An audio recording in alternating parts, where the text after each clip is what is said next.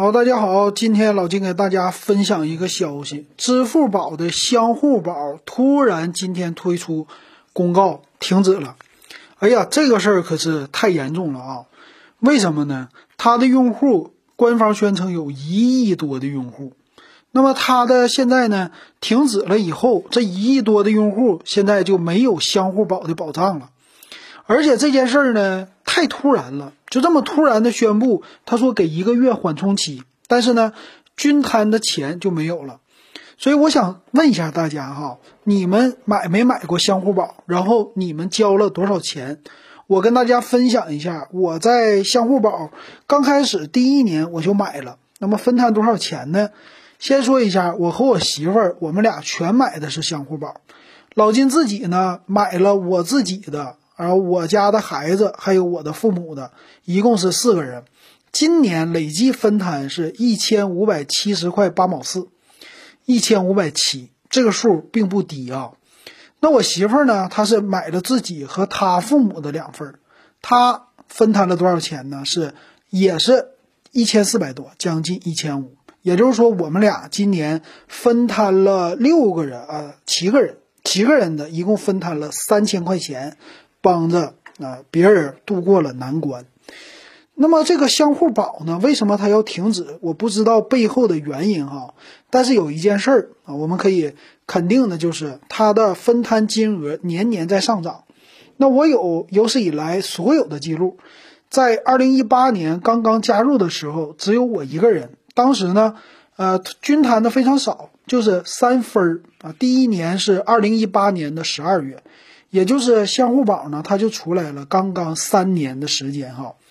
那二零一九年算是正式它的开年，我和我的女儿加上我的父母，我们四个人当年我就加入了，均摊了一百二十一块钱啊，这是一九年。那么二零二零年开始一下子就多了，我们四个人分摊了是一千零八块。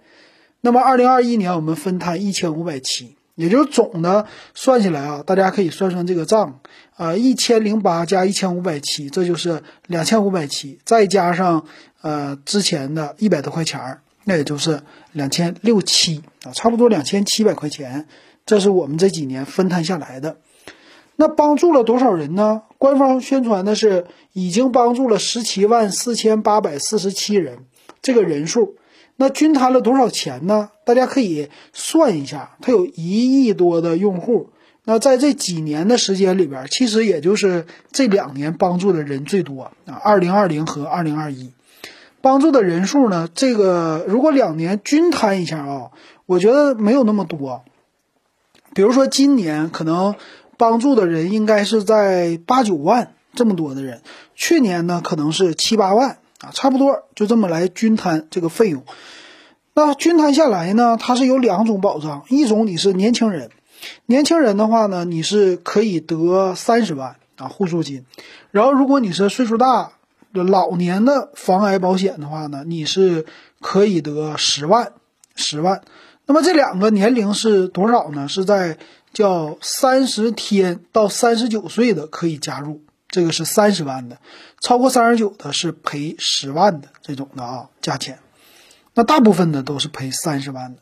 然后我也粗略的算了一下几个指标，很有意思，就是一亿个用户，咱不知道具体是一点几个亿，但是一亿个用户均摊下来，这十七万的人呢，如果你算一下，应该是二十三万多。也就是说，他确诊的话，确实能拿到这个三十万的整数。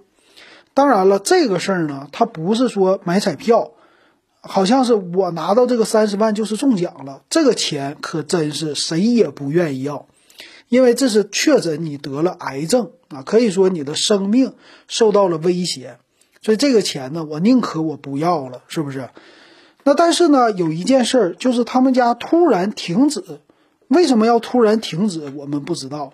那作为一个相互宝的用户，虽然说我没有提前。就关闭相互宝，啊，一直到今天，但是我突然就感觉你这个关闭的实在有点太突然了，我不知道是为什么，那官方没有一个合理的解释，那这样的话呢，就给很多用户有一个负担，就是我怎么突然就没有保障了呢？那我对你蚂蚁金服，我对你支付宝，甚至阿里巴巴这公司，我对你说的话，我失去了一份信心。你说的这个话哈，你说停就停，我感觉你非常的不负责任。大家有没有这样的感觉？当然，其实相互宝在去年由于均摊的钱已经非常的多了，帮助很多的人，所以呢，就有很多人在去年就已经把相互宝给退出了。但是在这么多人退出的情况之下，相互宝还保留了很多用户，在今年还均摊了很多。那么又一个数字了，就是在这一亿多用户里，有十七万得病的，那到底平均下来多少人呢？假如说啊，今年我给他算一个超级多的数，也就是今年会有十五万人得到这个补助金，这是不可能的啊。那么算下来，总的应该是。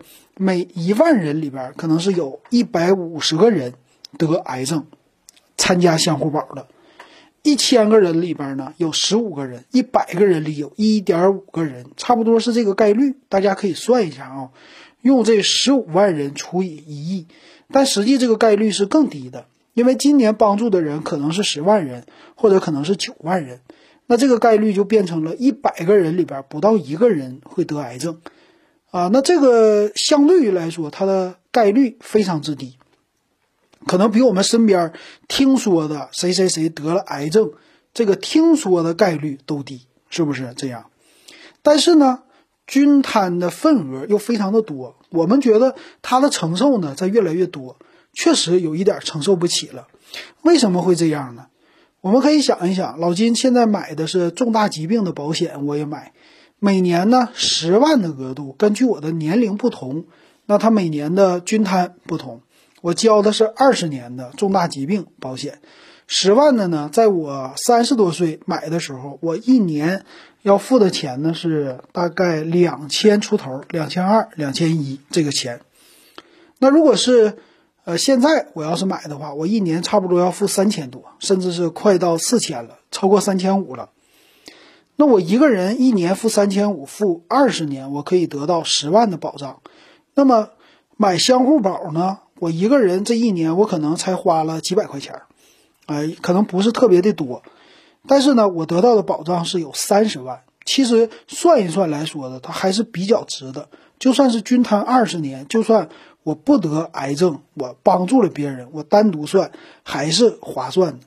但就怕这个金它是年年涨。年年分摊，年年变高，高到一个数就变成了和我买重大疾病的养老保险，或者是重大疾病保险，它的均摊额是一模一样的。那么这个它相互帮助就失去了它的作用，这是一个。再有一个呢，它这里还有一个问题，就是加入计划的人是你的岁数大于三十天，你就可以加入计划，也就是说儿童你就可以。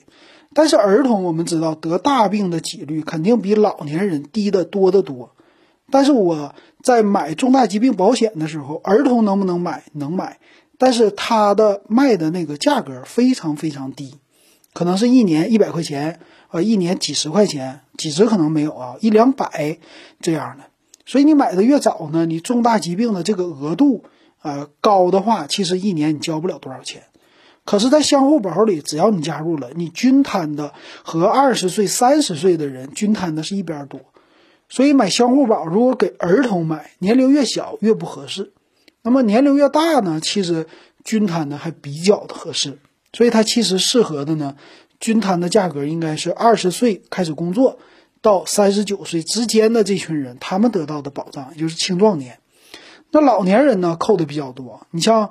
我看到他这个均摊，老年人差不多一个人一个月扣五十块，接近接近五十块，一年就每个人扣啊五百块，对吧？所以还是啊，你年龄越大，你均摊的就越多。但不管怎么说啊，其实相互保呢，还是我觉得挺便宜的啊，就比买别的保险还是便宜，有一些保障。但为什么突然这个东西就没有了？这个让我挺惊讶的，所以我赶紧。发了一期节目给大家说一说，那也能看出来啊，阿里巴巴今年呢，他们家很多的东西其实都做出了很多的改变。那我也是，我今年把他们家的花呗给关闭了。为什么把花呗关闭呢？因为这个花呗呢，确实有一点诱导你的消费。当年的商户宝都是用花呗来支付的，后来我才知道这个不行。为什么？花呗算你的借钱，你借钱给自己交保险，这个事儿怎么听着它都不合规，它也不符合逻辑。所以呢，现在我把花呗给关闭了。但是呢，这个花呗确实引起了很多的问题哈。很多年轻人他们借的第一笔钱都是花呗的，所以可能他。刚成人，他就欠了一堆的债，当然是小额的，但是都算是贷款。那这个事儿呢，我们就不多说了，只是说相互保这件事儿。那大家觉得惊讶不惊讶？你有没有买？欢迎给老金留言。好，咱们今天说到这儿。